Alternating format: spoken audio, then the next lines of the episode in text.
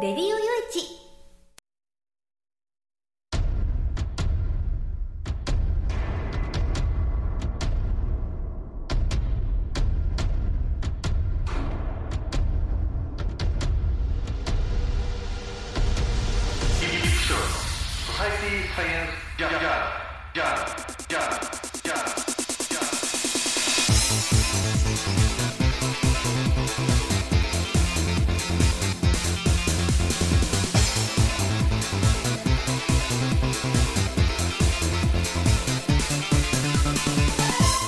皆さんハローじゃ。ご機嫌いかがですか、えーソサエティサイエンスジャーナル第556回ということなんですけどね。えー本当あのね、え1日の寒暖差っていうのが本当に激しくなってきて、えーもう本当ねうん体調がかなりおかしくなっちゃってるんですけど皆さんいかがお過ごしでしょうかね？あの持病のね、うん、喘息なんてものが、まあ、持ってましてでこういう季節ってね、えーこの寒暖差の激しい季節季節っていうのが、うん僕は本当にね1年の中で一番弱かったりするんですよ。でなるべくこの季節はおとなしくしてたいんだけれどもまあまあいろいろあってね、まあ、そうもいかなくてっていう感じでうんまあ動いたっていうこともあってなおのこと、えーもうずっとね実はこの1ヶ月ちょっとぐらい病院に通ってる状況でね、うん、で、まあ、体調悪いながらも、えーなんとかギリギリのところでって思っててでまあまあ踏みとどまってる方ではあるんですよね、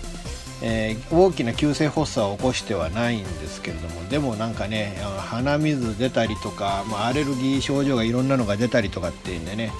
えー今回もちょっと番組にお話ししながらこう鼻ずるずるずるずるすすったりみたいなこともちょっとあるあるんじゃないかな多分予想されるっていうレベルでね、うん、でお聞き苦しい部分もあるかもわからないですけれども。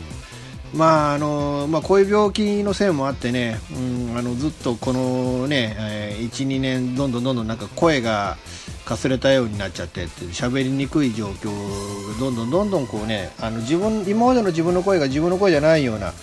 なんかそんな感じで自分で聞いてて思うんですけども、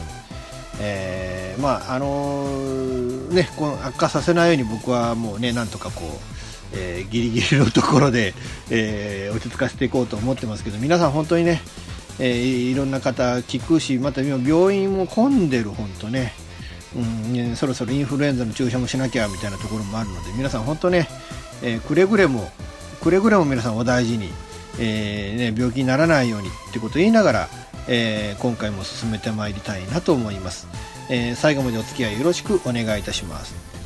この番組はレディオ用地の制作により全国の皆様にお届けいたします「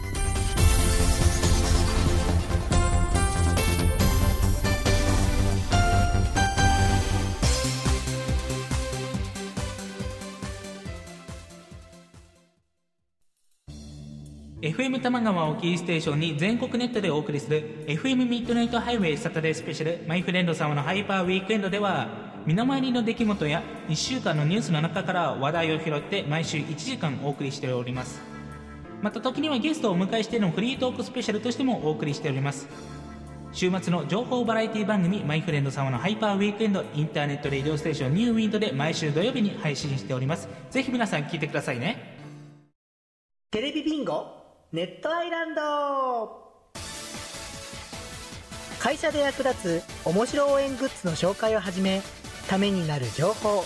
ミュージシャンの生出演など映像でお届けする30分の生放送。テレビビンゴネットアイランドは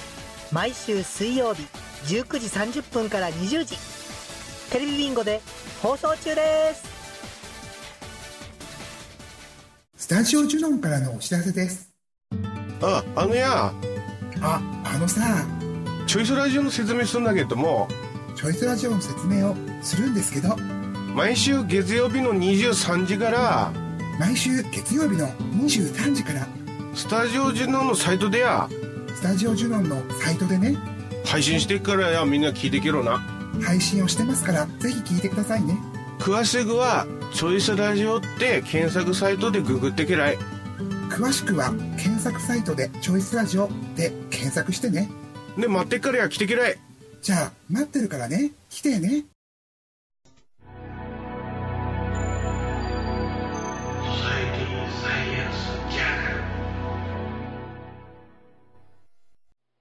えー、まず一番大きいニュースとして今回捉えね言わなきゃならないニュースっていうのがやっぱりサウジアラビアの問題なのかなとえートルコにあるサウジアラビアの総領事館で、えーまあ、サウジアラビアの記者が、えー行方不明になった。カショギさんという方だそうなんですけれどね、うん、最近は、まあ、あのアメリカに移住して亡命をしていたというところまでは行ってないんでしょうけれども、えーまあ、アメリカワシントン・ポストなどに、まあ、記事を、まあ、書いてたと。えーいうことで、ただこの方、その反政府とまでは言ってなかったみたいなんですよね。うん、この王室を支持しながら、あまあ、えー皇太子を批判をしていたということなんですけどね。あのーだから別にその、ね、その王室を打倒して共和国制にしろとか、ああるいはその皇太子をクビにして他の皇太子をあつけろとか、そんなことを言ってた方では全然ないと。うん、いうことでね、だからそれをなんでこう殺害しなきゃいけなかったのかな。で、僕もね、そのぶっちゃけこの皇太子に関してもね、その、例えて言うと最近はそのアラブの中でも開放的な考えを持っていて、うん、女性の車の運転を認めるようになったっていうのもこの皇太子の政策なわけですよね。えー、いうことでかなり開放的ないわゆるアメリカ的な価値観をねいわゆるこの先進国の間で共有できる方だと思ってたのでうんまるでその北朝鮮みたいにね、えー気に入らないやつはその海外で殺せみたいなそういう発想を持っておられる方だっていうことは僕は正直夢にも思わなかったのでこの事件に対してものすごいこうねうんまあ、あの意外なことが起こったなっていうふうにこう捉えているわけなんですけれどね。で、どうもまあ、このカショギ記者がその領事館、総領事館の中で亡くなったんだっていうことを、そのサウジアラビア政府側は認めたと。で、なんか18人の実行部隊をなんかこうね、逮捕してで処分するんだみたいなことを言ってるけど、これ、これだけ独裁的な国の中でその末端の人間が、暴走してこうなるものなのかねと。まあ、確かに、上は知らないけど下があったっていうね、下が勝手にやったんですっていうのは、まあ、先進国の中でも、そういうシナリオっていうのは書かれることがあってね。まあまあ、わかりやすいのが日本でも、そのね、文部省の中で起きた、ああるいは財務省で起きた、あまあね、籠池さんらの、まあね、えー一件と、あとはまあね、えー、加計学園の一件とっていうことで、えーもうそら、まあね、職員が勝手にやったんですよって言いながら、どう、どう考えりゃ職員が勝手にこういう動きをするんだよっていう、その動きとなんかこうね、あの、あまりにも重なる部分であって、うーん、これはね、だから日本政府も変にこの部分を突っ込むと、あの、日本政府にも返ってきますよ、このね、ブーメランのように返ってきますよっていうような、うん、そんな話にもなってて、ただぶっちゃけたことを言うと、そのサウジアラビアという国が、そのアメリカのね、えーアメリカ製の戦闘機を大量に、えー購入している国だっていう、えーここがまあ一番ね、厄介な点で、うん、どうも、あのね、えー口論の末に誤って殺してしまったんだみたいな話があって、で、皇太子は知らないっていう話になって、で、末端の人たちが逮捕されたなんて話が起こってっていうのは、なんかこう、どうもやっぱトランプさんと、ね、サウジアラビアの皇太子との間で、えー裏側で、水面下で、ね、えこういう、あの、いう風なシナリオで決着させましょうっていう、その通りになったのかなっていうのが、なんかこうね、あの、想像できるというか、まあ、あくまで想像ですけどね、本当にそうなのかどうかっていうのはちょっとわからないですけれども、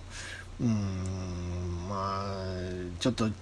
ちょっとまあそのそういうのが、まあ、想像できるっていうのが嫌な点だなっていうふうに思うわけですけれど。でしかもねこの18人の方々が要はねその殺人というかなり重い罪を背負ってえーというか、まあ、ぶっちゃけ皇太子が本来、ね、責任があるはずのものを全部それをなすりつけられて、で、その罪を背負わされて償わされるということになるわけですけれども、これは本当になんていうのかな、あの、えらい迷惑ですよね。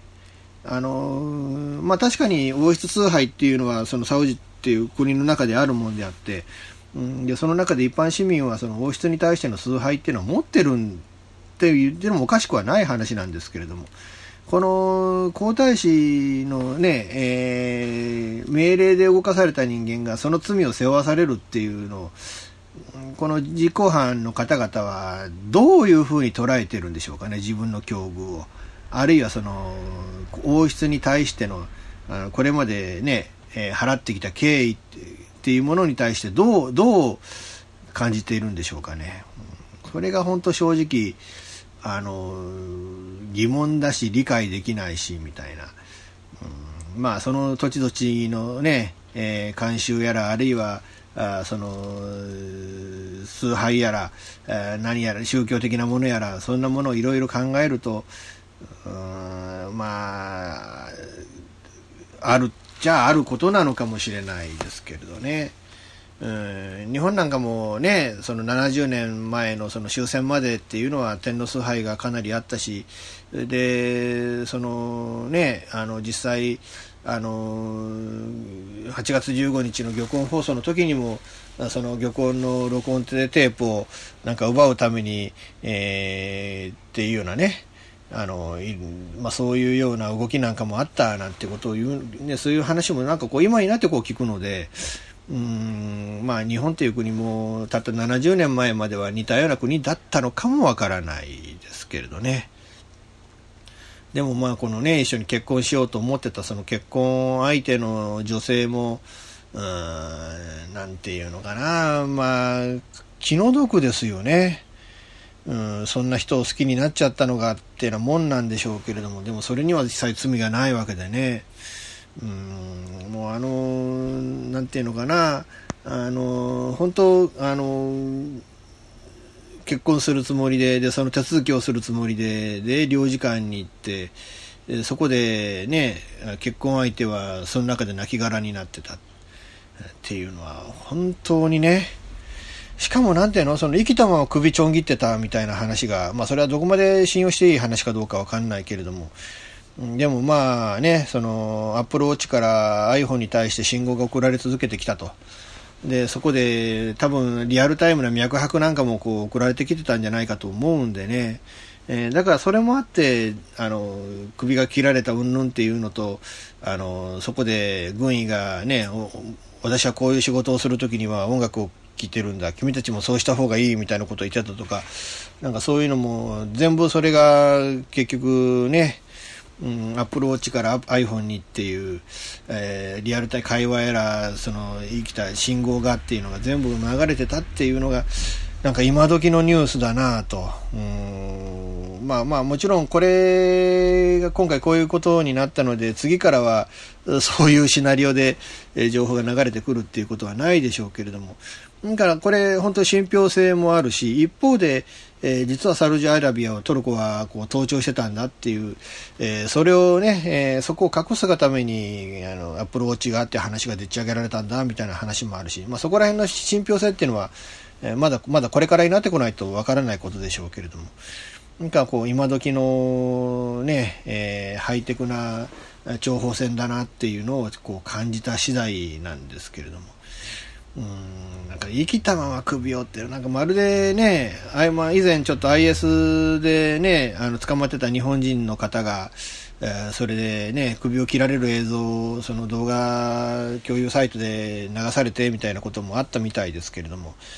なんかそれを彷彿させるっていうかそれがなんかアラアラブの価値観なのかよっていうのがなんかこうね、えー、嫌な気持ちにさせられるニュースですよね。えどうもその、ね、生きた馬のと、その音声データみたいなもん、実はもうインターネットではもう見れ見れるというか聞ける状況にはなっているっていう話もあるんですけれども、うん、まあ、耳たくない、聞きたくないかなっていう、そんな気はするわけなんですけれどね。まあ、今後の決着点として、まあ、アメリカとサウジアラビアもそういうシナリオで、えーその18人逮捕された人間、実行犯の人たちを、えーまあ、逮捕して罰するっていう、そこでもう、えーね、アメリカとしたら、そのね、サウジアラビアと決裂して、その戦闘費買ってもらえないってなっても、まあ、ロシア製があるやとか、なんとかっていうような、そういう、えーいくらでもね、選べる、あちらは選べる立場だから、でもアメリカは自分たちのものを買ってもらわないといけないからっていう、そういう立場もあるし、うん、これはもう本当ね、えーなんていうのか、きちっとね、えー本当あの責任取るべき人が取るっていうところにね、えー殺人を指示したところに行かないっていうのが、うんまあ結論っていや結論なのかなっていう気はしますけれども、うん、もう本当ね、あのーできればね、できればこう先進国とこうね、深いお付き合いをされている方なので、あのこういうことがないようには、まあ、お願いしたいものだなというふうには思うわけなんですけれども、まだこれからね、そのヨーロッパの動きなどもあって、で、アメリカが、ね、トランプ大統領がこの決着の路線でっていうふうにそのまま落ち着くかどうかちょっとわからないので、うん、本当なんか嫌な気味の悪いニュースですけれども、まあ同じようにジャーナリストが殺されたなんて話は、そのね、イギリスで、まあロシアの関係のね、えージャーナリストが変な、ね、編集をされてっていうような話もあって、えー世界各国では結構多い方だっていう、それを思うと本当、ジャーナリストでね、現地で現場で活躍されているそのジャーナリストの方々っていうのは、その自分の命を顧みずにこうやって活動されているっていうことを、それにね、真実を明らかにするためっていうことで、こう、えー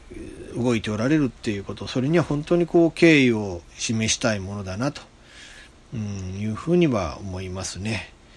えーまあ、とにかくこのニュース、今後もね、あのまあ、正直言って、まあ、僕も車に乗る人間、ていうかまあ、僕の岡山県井原市っていうところは、車がないと何もできないようなところなんで、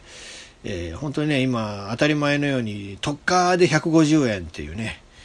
なんか嫌な水準のそのガソリンの価格になってますけれども、まあまあイラクのも、イラクでイランの問題で、そのガソリンの値段がどんどんどんどんね、えーこうまあまあ下がるべきタイミングで下がっていかなかったっていうのもあるわけですけれども、最大、日本にとっての、ね、最大の輸出国である、えーこのね、えーサウジアラビアでこういうことが起こって、えーそれが原因でこうね、不安定な海外ね、情勢になってくると、外交が難しくなってくると、さらにこうね、ガソリンが値段が上がってっていうので、ちょっと本当に歓迎できない状況だなっていう気はするんですけれども。えーまあ本当あのね、えーこれ以上ねガソリンの値段も上がらないような、えー感じで、この事件がね、えーなんとか、うん、その先進国各国がこう納得がいく形でこう決着していただきたいものだなと思います。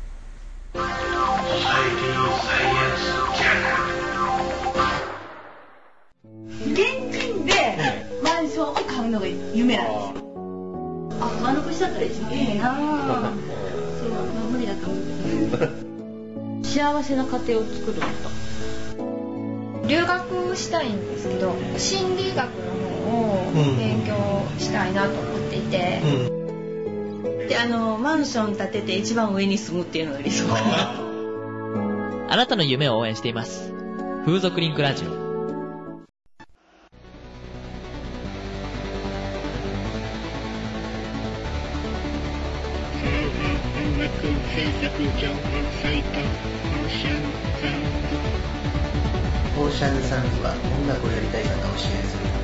情報サイトです。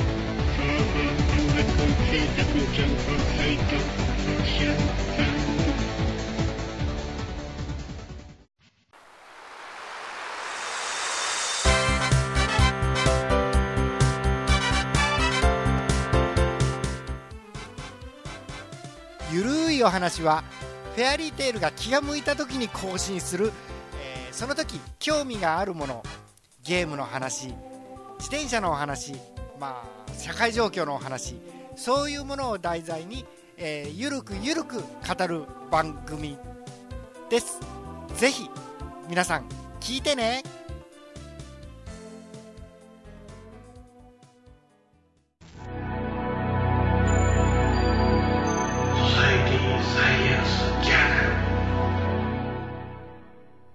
えーちょっとこのニュースを聞いて僕も人事というかねかつての自分のねなんていうのかな努力というかなんというかそれとこう重なり合って感じたのがあの、まあ、医学部の入試不正事件なんですよね。まあ、あのご存知の方も、ね、この番組聞いておられるような方の中でいるかいないか知りませんけれども、えーかつてねその、まあ、高校卒業して大学滑って一浪してで、まあ、狙った先が、まあ、医学部か歯学部かみたいな感じで、まあまあ、実際ほぼ歯学部しか受験はしなかったんですけれどね。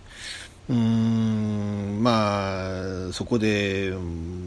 まあ、結構なんていうのかなそのなんていうのか暗い1年間を送ったんですよ、そのその浪人時代ね、その自分の人生が闇に見えてね、でこの闇っていうものから果たして抜け出るのかなっていうような、そんなね、うん本当に嫌な、嫌な1年間でしたね、暗い、自分の中でもこんな暗い、と言いながらも、あのまあ結構、あのまあいろんなことを覚えたりとかっていうので、うーんまあまあ暗い人生だったからそこへ逃げたのかなっていう気もしますけれどね、自分の中ではね。えーだからまあ、毎月のように映画館に行って、確か桐生院花子の生涯見たのもあの年だったし、あのー小柳ルミ子さんのね、あの白蛇賞を見たのもあの年だったし、多分なんかそんな感じでね、うん、なんかいっぱい見た記憶がありましたね。うん、あの、でもなんていうのかな、あの、まああの当時僕らも言われてたのが、あの、やっぱり浪人重なると不利になるよっていうのは言われてましたね。えーまあだから1年に2浪、まあお袋は2浪はさせないって言ってたんですけどね。えーでもまあ学校の、まあ、高校の先生なんかは、まあ、お前なら二浪すりゃ、まあ入れるとは言わんけど、入れるとしても二浪せには無理じゃろうみたいなことも言われてたし、でも三浪したらダメぞと、まあ、高校もね、そんなにいい高校じゃなくて、あの内申書面でもそんなに、あのかなりハンディのあるような高校に行ってたので、うん、だからまあそりゃもう賛浪したら多分無理ぞと。いうようなことも言われてたし、うん、まあなんていうのかな。だからそんな感じでね。だからその努力している生徒の気持ちっていうのはまあそれ本当に自分と重なり合わさる部分なのでわかるんですよね。えだから本当こうねあの実はねその、えーもう太郎生は差別されてたとかあのあるいは女性はねあの合格しにくいような採点方法になってたとかなんとかって言われりゃそら、うん、実際のねその受験してた生徒のね浪人生とか女性受験者の方々にとっては本当にこれはなふざけんなっていうような思いをされた方も多いんじゃないかなと。でねあのまあ100歩譲ってねこういう医者が世の中には望まれてるんです。日本という国にはこういう医者が足りなくてこういう医者が望まれてるんです。となった時にうーんあのそれをねだからこういう医者を望まれてるんです。だからこういう受験生を合格にするんですっていうのはこれあらかじめ公開しとかなきゃダメでしょうっていうね。それによってね、とにかくその公開せずに、いや、このね、該当のその、いわゆるその差別を受けて、あの、通るか通らないか合格するかどうかわかんないけれども、でもまあ皆さん受験してくださいよっていうのは、結局、ね、受験料、まあ、分取りたいから、学校が分取りたいから、だから、もう通さないのは分かりき、この人は受けても通らないのは分かりきってるけど、でも、受験料は払ってくださいって、これはもうはっきり言って詐欺行為だとも思うんでね。うん。だからそこはねあのあらかじめ公開しておくべきだったんじゃないかなって、まあ、思うんですけれどねあとまあ女医さんは出産したりとかねうんぬんっていうでも出産して子供が生まれるためにその現場を離れる女医さんっていうのはまあそれは1年2年の話ですよその方にとってね。で子供が託児所に預けられるようになればまたそこで現場に復帰してなんていうのもまああるでしょうから、うん、だからそれはね本当こうあのその女性の全てを否定するのではなくてその1年2年のことをなんとかそのサポートしてその女性の、ね、ドクターが働きやすい環境をいかに作るかっていう方になんでこの大学病院とかその、ね、大きい大学とかが本当はそういう大学病院とかが率先してそういうことを開発して研究してやっていかなきゃいけないのになんでそこがそれができなかったのかなっていうのがこうね残念に思える点なんですけれどね。うんまあそれとまあもう一個思うのは医者不足なんでしょうやっぱり今ね。あのー、まあ、僕らがちょうど受験してた頃って言ったらもう今からもう30何年前、えー、36年から30、35、6年ぐらい前ですか。えー、っていうのは本当にねあのもう医者が世の中増えすぎてるんだっていうことでその医学部歯学部なんかをもう今後は作らせないっていうようなねで各都道府県に1校は1学は必ずその配置するようにしてそれ以上は作らせないっていう、えー、ことでいたわけですよ。でも、じゃあ今医者が足りないっていうんであれば、医者をもっと養成するためにその医学部の定員を増やすだとか、あるいは新たな医学部を作るだとかね。まあ、獣医学部だってそうじゃないですか。もう新たな獣医学部、もうね、獣医が増えすぎて、もうこれ以上獣医増えても食えなくなるだけだからみたいなことで、その競争をね、あの、獣医師の競争をこう、抑制するがためにこれ以上作らせないとなってたけれども、え、なぜかね、愛媛に新たな学校を作らせたわけでしょ。うん、それもなんかね、わけのわからない、ね、あの、一緒に手を挙げたところが、あの、ね、それを納得が、もう手を下ろさざるを得ないような状況にさせてまで、なんかわざと愛媛に作ったみたいなところがあったわけだけれども、あの、本当にね、だからその必要とされて、その要請しなきゃいけないとなれば、その作る手段というか、その、医学生を増やす、ね、えー、そのやり方っていうのはいくらでもあるわけで、だけどもなんかね、その、結局、こうなっちゃってるっていう、なんかよくわからないなっていう気はするわけなんですけれども、なんかまあ、ここ、特にやっぱこの30年間ほどですかね、あの、国が進めていたことで裏目に出て、結局、かなり、えー、あのね、そこからそこからの弊害でいろんな問題が噴出してなんていうのが起きているわけでね、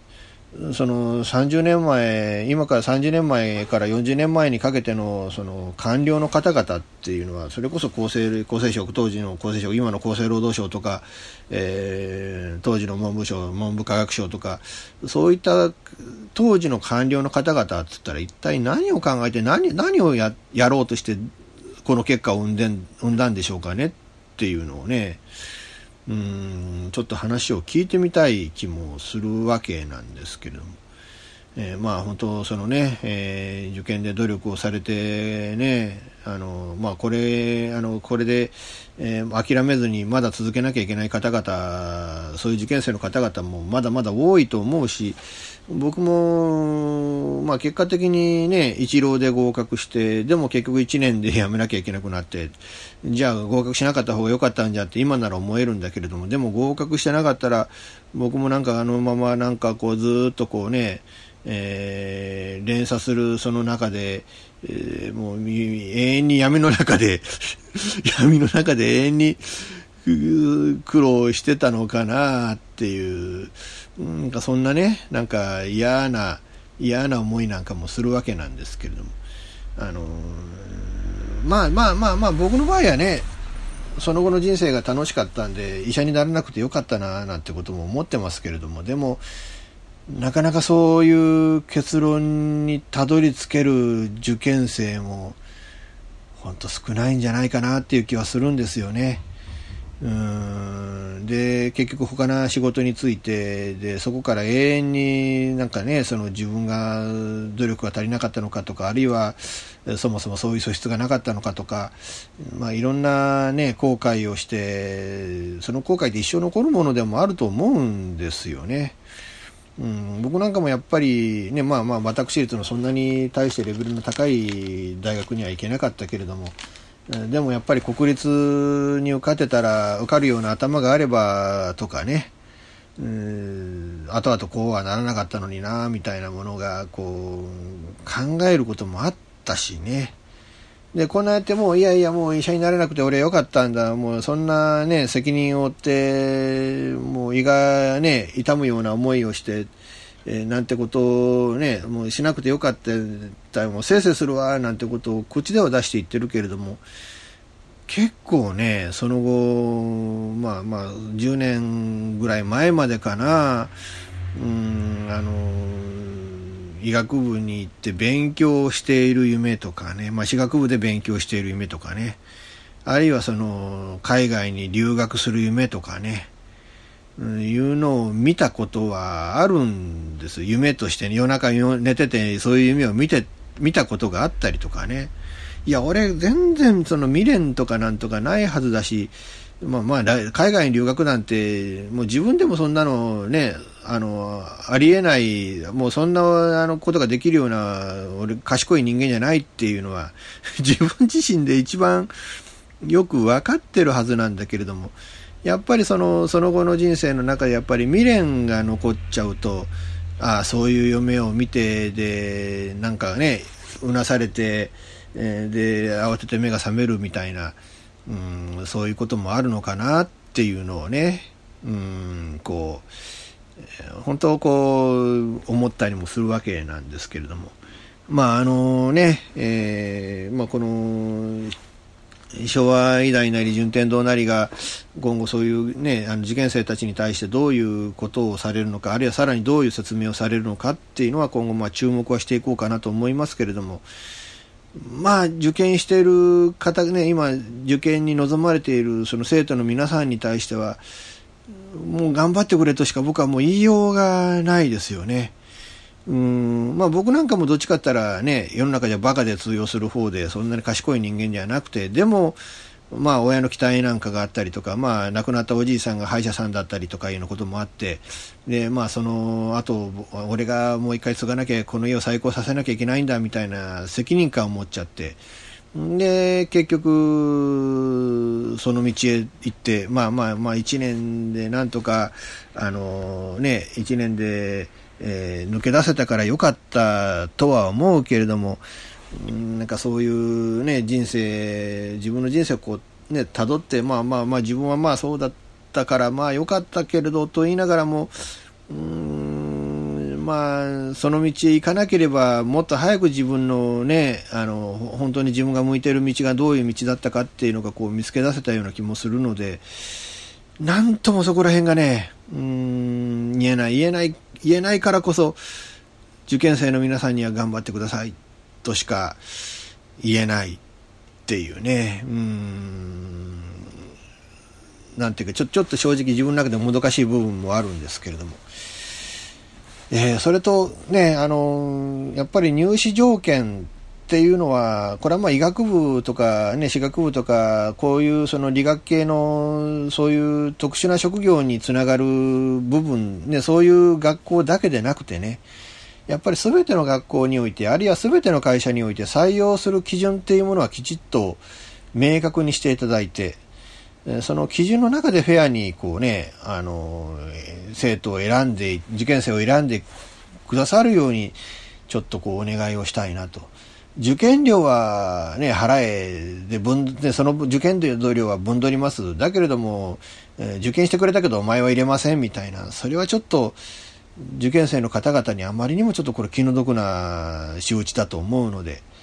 えー、そのあたりはね、ちょっと、あの、これはもう、あの、これからのね、入試とか、これから選抜システムでね、選抜システムにおいて、それはちょっと今後、徹底するような方策というものを、えー、国なり何なりには、えー、お願いしたいものだなと思います。ソサエティサイエンスジャーナルほぼ毎週金曜日更新しているミスター y のワイワイフライデー。絶好調でお送りしているははずなんですけど皆さん聞いてますか？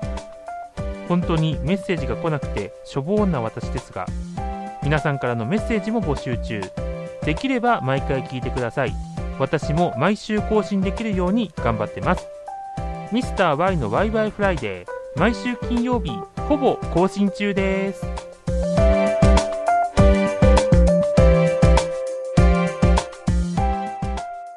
日本の風俗街の代名詞的な存在である東京吉原。江戸時代から続くこの色町はとにかく不思議な場所だ。付近に鉄道駅がない。陸の孤島。周囲は360度。住宅街にぐるりと囲まれておりそこに歓楽街があるとは思えないほどである。しかし吉原に足を一歩踏み入れると異世界が広がっている。きらびやかなネオン妖艶な情この街の持つ特別な雰囲気に男は数百年以上も引きつけられてきたのだ。しかしそんな吉原も今変化の時を迎えている。長引く不況若者の風俗離れ行政の対応さまざまな要因が積み重なり吉原は危機を迎えている。吉原では今何が起きているのか。風俗嬢の本音の吉岡雄一郎が吉原に奥深く潜入。高級店の元ナンバーワンソープ嬢大衆店の店長従業員風俗カメラマン喫茶店のママ吉原専門流しのタクシー運転手自治会の幹部など吉原で生きる人々に取材を重ね吉原の今に鋭く迫る。吉岡雄一郎著吉原で生きる。税別1500円サイズ社より絶賛発売中です。えーと、まあ、エンディングなんですけれどね。でも、あの、本当はね、あの、その、いわゆる免震装置の、まあ、その装置偽装事件についても、ちょっと一般的にこう報道されている見方ではない方向からちょっとかん、ちょっと、うん、なんか感じたことなんかもあったので、うん、まあそれについてもね、また追って機会があれば、次回以降にお話をする機会があるかなっていう感じではあるんですけれど。えー、でも本当ね、こう寒く、寒い日は寒くなったって感じですよね。もう多分30度まで気温が上がるような日はないとは思うんですけれども、でも本当、あのね、えー、なかなかこう気温というかね、この気候が安定しない状況の中で、うん、本当あの、一旦体をね、体調悪くすると、なかなかこうね、えー、戻らなくなる。えー、という方も多いと思うので、まあ、僕なんかもそうなんですけど、この季節にちょっと本格的に気管支炎やっちゃうと2ヶ月はね、咳が止まらないみたいな感じになるので、えー、本当はあの、なんとかね、えー、もう本当こう、ある程度のところで踏ん張って、これ以上壊さないようにしなきゃっていうので、うん、気を使うんですけれども、本当はあの、皆さんね、お気をつけいただいて、あとそろそろ、もうあの、病院なんか行ってみると、ね、あの、インフルエンザのね、ワクチンの告知なんかが出てますけれども、まあ、いろんなね、あの、ことを、まあ、説があって、あの、役に立たないんだとかね、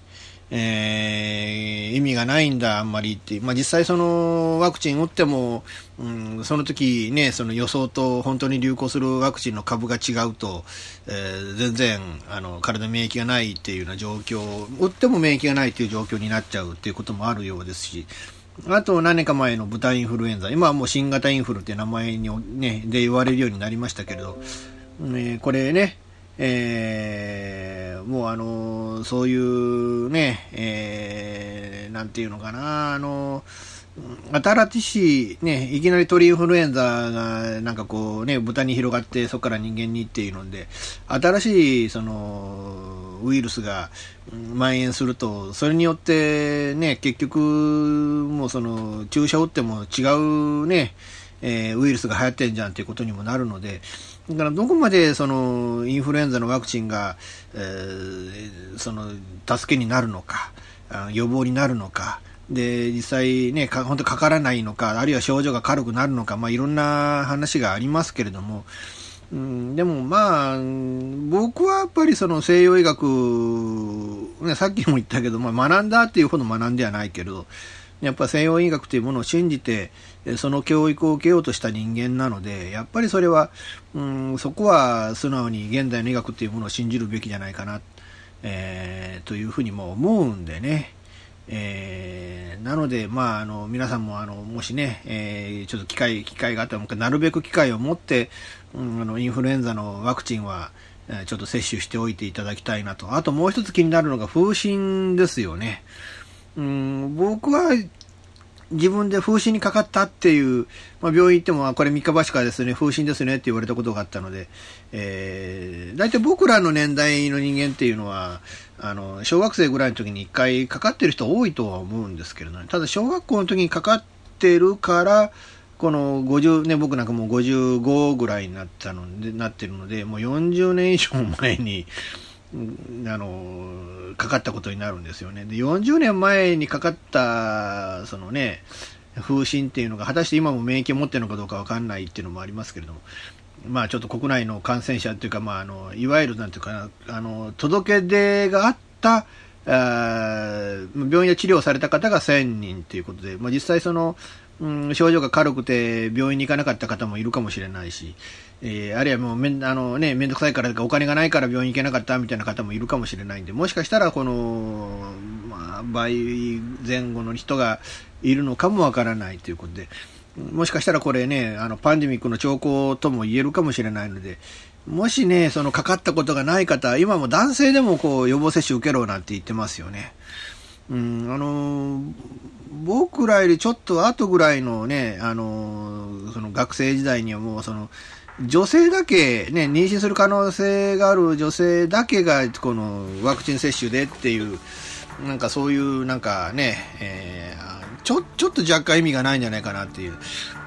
うん、男性が結局媒介するわけですから、だからね、あのそういうので、あの女性だけはまあ接種を受けた方がいるんでしょうけど男性はまあ接種を受けたことがない方が多いので、うん、ぜひちょっとね、あのまあ、今ほとんどがマシンいわゆるはしかとねセットで、え、なんか受けれるということなのでちょっと検討してみてはいかがかなと思います特にやっぱりご結婚前のねえー、男性の方々、あるいはその今、妊娠、ね、奥さんが妊娠するこれから可能性があるんだっていう方、そういう男性、ご主人方がちょっとあの予防接種を受けられてもいいんじゃないかなと思います。ただ1回の接種が1万円かかるっていうのがね、うん、ちょっといくあのなかなか踏ん切れる値段じゃないなと思いますよね。だから、うん、あのこれ可能性、ね、その免疫持ってない可能性のある人に全員に打つようなことを考えて、ちょっと、あのそういうあの料金なんか女,、ね、女性とか補助とかなんかそういうものをちょっと国なり自治体なりで考えてみてはいかがかなというふうに思うんですけれども、まあ、皆さん本当にねあのご用心なさってあのね、あの特にその妊娠中に女性がかかると奇形児が生まれる可能、ね、そういう危険性があるということもあるしまたその妊娠中っていうのはなおのことその予防接種なんて打つっていうのはもうもってのほかになっちゃうので、えー、本当はあの、ね、あのなるべくその、ね、あのその可能性がない方に今のうちにこう、ね、免疫抗体の有無をこう、ね、確認をしていただきたいなと、えいうふうにまあ思いますね。えー、なんてこと言いながら今回ね、え、ちょっともうもうお時間ですのでそろそろ終わりにしたいなと思います。えー、最後までお付き合いいただきましてありがとうございました。次回も予定ね、えー、来週やろうと思いますので、もう次週が10月最後になっちゃうんですよね。えー、まあ、次週もよろしくお願いしたいなと思います。この番組は、えー、レディオ用地の制作により全世界の皆様にオンデマンドポッドキャスト FM ラジオでお届けいたしました。ワイタイプシロンこと吉岡雄一郎でした。じゃあまた次回ごきげんよう。さようなら。